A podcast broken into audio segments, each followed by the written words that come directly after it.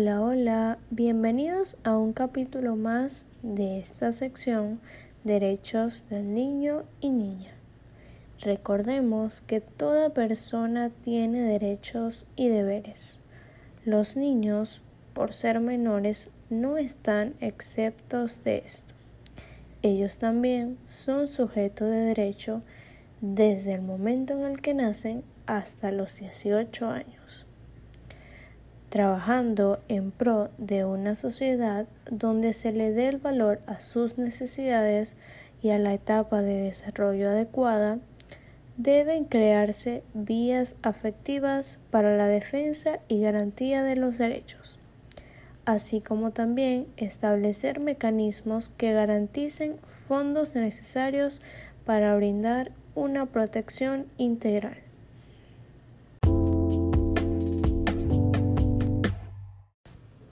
Hoy estaremos hablando de tres derechos en específico.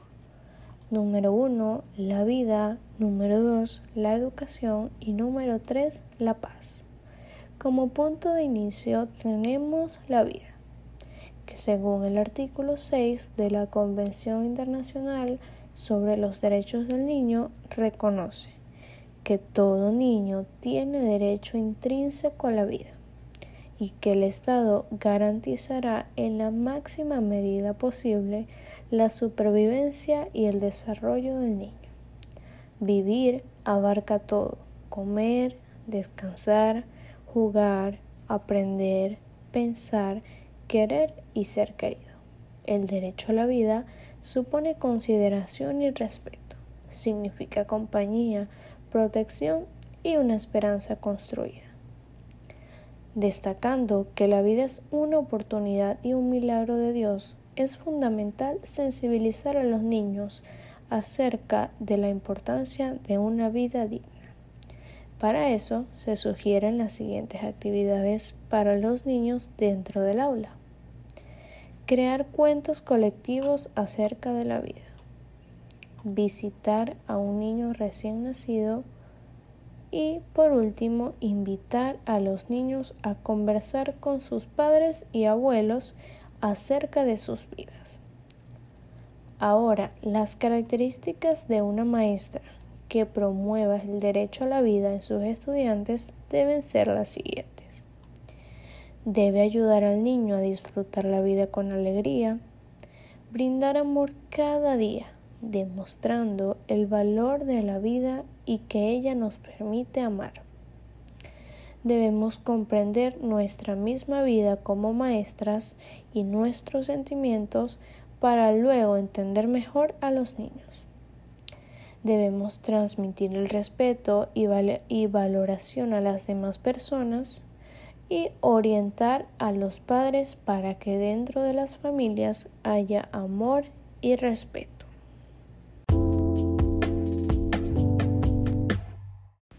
Y en el mismo orden de ideas acerca de la construcción de una sociedad digna, tenemos nuestro segundo punto, que es la educación, la cual es una política de Estado inaplazable. Por lo tanto, el Estado deberá garantizar una educación obligatoria y gratuita. Para ello existen unos principios que deben orientar la educación en y por los derechos. Tenemos, número uno, la integralidad, que ésta habla sobre una educación basada en derechos y respetando al niño permanentemente en cualquier espacio y situación donde se encuentre. También nos destaca que la familia, la escuela y la comunidad deben trabajar unidas para propiciar y defender los derechos de los niños. Número 2. La participación y el protagonismo. La maestra, dentro de su aula de clases, debe producir un clima de comunicación para relacionarse con los niños de manera respetuosa y es necesario que esté dispuesta a la participación y evitando el abuso de poder en las decisiones con los niños sino que sus opiniones también sean tomadas en cuenta. Número 3. El diálogo que a través de esta estrategia se forman los valores del respeto por los puntos de vista diferentes, la aceptación, la capacidad de escuchar y la tolerancia. En el momento en que cada niño presenta su opinión, debe sentirse apoyado y esto lo ayudará en la seguridad y capacidad para comunicarse, evitando así luego la posibilidad de agresión por ideas diferentes. Tenemos el punto número 4, que es la crítica, en este donde la maestra debe asumir una postura de humildad y sencillez que conduzca a los niños a la reflexión el análisis, el pensamiento crítico y la resolución de problemas. Por último, tenemos la creatividad. El aula de clases es esencial para fomentar la creatividad, de manera que los niños tengan la oportunidad de expresarse, comunicarse, relacionarse, resolver problemas, entre otros. Por último, pero no menos importante, tenemos el derecho a la paz. El artículo 29 de la Convención Internacional sobre los Derechos del Niño nos dice que el niño tiene derecho a estar preparado para una vida responsable en una sociedad con espíritu de comprensión, paz, tolerancia, igualdad de los sexos y amistad entre todos los pueblos, étnicos, nacionales, religiosos y personas de origen indígena. En una reunión de la Conferencia General de la UNESCO en París, 1974, se afirmó lo siguiente. La paz no puede consistir únicamente en la ausencia de conflictos armados, sino que entraña principalmente un progreso de justicia y respeto mutuo, destinado a garantizar la edificación de una sociedad en la que cada cual pueda encontrar su verdadero lugar y gozar de la parte de los recursos intelectuales y materiales del mundo que le corresponde. Los niños deben vivenciar y valorar la paz, y aprender a rechazar las distintas formas de violencia en la comunicación y relación con otros.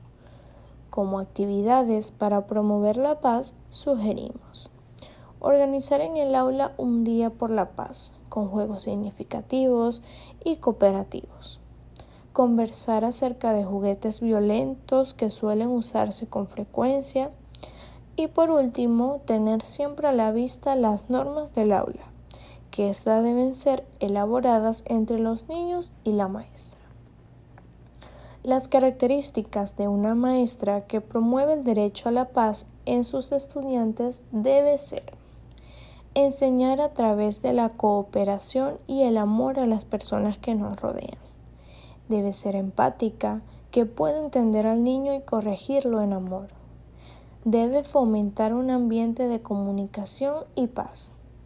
Y por último, debe orientar a los padres para tratar el respeto en casa y la buena convivencia.